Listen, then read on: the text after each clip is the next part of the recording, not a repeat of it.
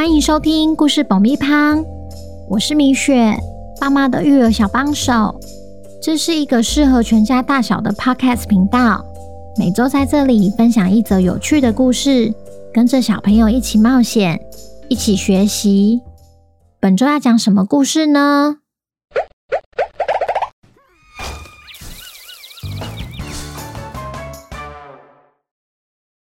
听故事前，请先订阅故事爆米花的频道，这样每周就能准时收听精彩的故事哦。如果你在 Apple Podcast 或 Spotify 上收听的话，请帮我们留五星评价，也推广给身边的亲朋好友们。本集故事要感谢桃园的瑞杰、玉宁和品优，谢谢你们一直以来对故事爆米花的支持，也恭喜瑞杰。玉宁和品优成为本周的故事主角。故事里会用瑞瑞、宁宁和小优来称呼。小朋友，你们好啊！有一种昆虫常常在家里出现，在你睡觉时，它会飞到你的耳边，嗡嗡嗡，一个不注意还会偷叮你一下。你知道它名字叫什么吗？没错，就是蚊子。那你猜猜看，通常叮你的蚊子是公蚊子还是母蚊子呢？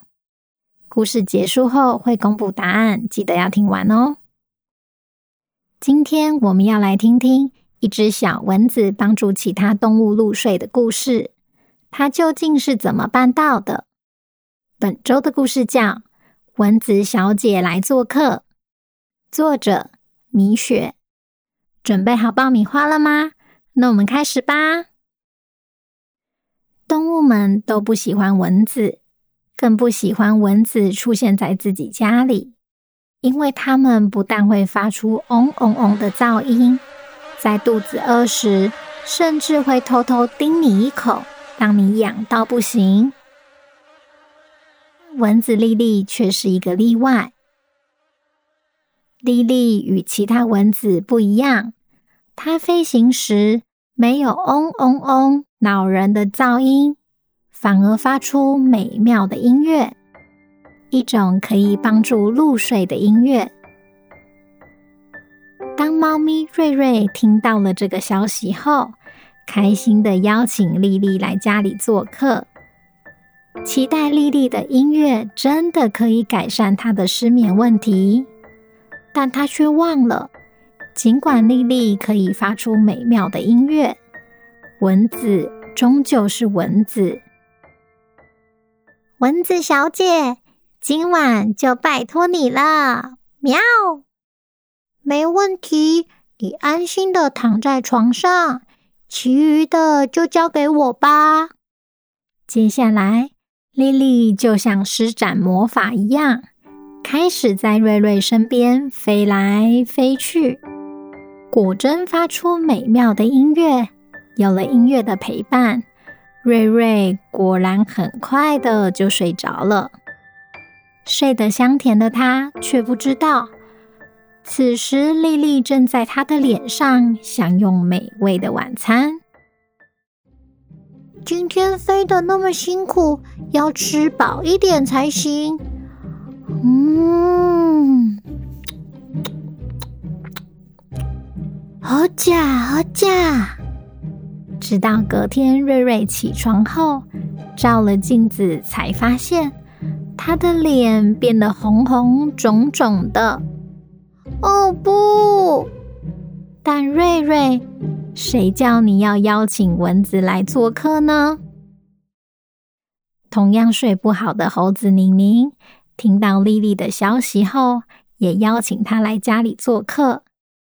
期待丽丽的音乐，让她一觉到天明。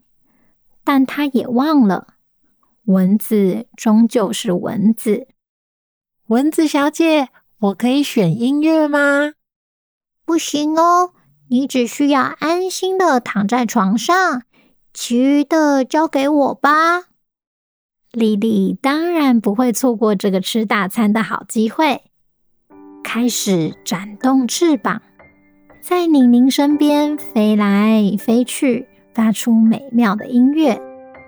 宁宁的眼睛随着音乐缓缓的合上，睡得香甜的她却不知道，此时丽丽正在她的尾巴上享用美味的晚餐。嗯，一样美味可口，好假好假。直到隔天宁宁起床后，洗了澡，才发现她的尾巴变得奇痒无比，痒死我啦！但宁宁，谁叫你要邀请蚊子来做客呢？过没多久，丽丽的消息也传到青蛙小优的耳边。半信半疑的他，尽管没有睡眠的问题，也决定邀请蚊子来家里做客，因为她想听听美妙的音乐。蚊子小姐，你的音乐真的会让我睡着吗？别担心，你想睡就睡，其余的就交给我。莉莉心想：“你不睡着，我怎么享用晚餐呢？”她赶紧展动翅膀，在小优身边飞来飞去，发出美妙的音乐。小优则是闭上眼睛，静静的听。哦，这就是他们说的音乐，好好听啊！闭着眼睛动也不动的小优，看起来就像睡着一样。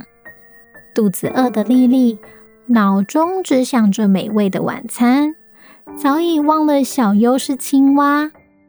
当他一点一点的靠近小优，打算停在他头顶上时，小优以为有食物靠近，立刻伸出长长的舌头。嗯，好假好假，就把莉莉吃进肚子里了。音乐因此停了下来。小优这时才张开眼睛，奇怪，丽丽怎么说走就走了呀？而被吃下肚的丽丽只能不断大喊：“谁来救救我？”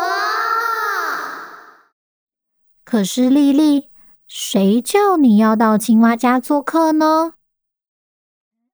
小朋友听完故事后，有没有觉得睡觉时有蚊子在旁边嗡嗡嗡，真的很困扰？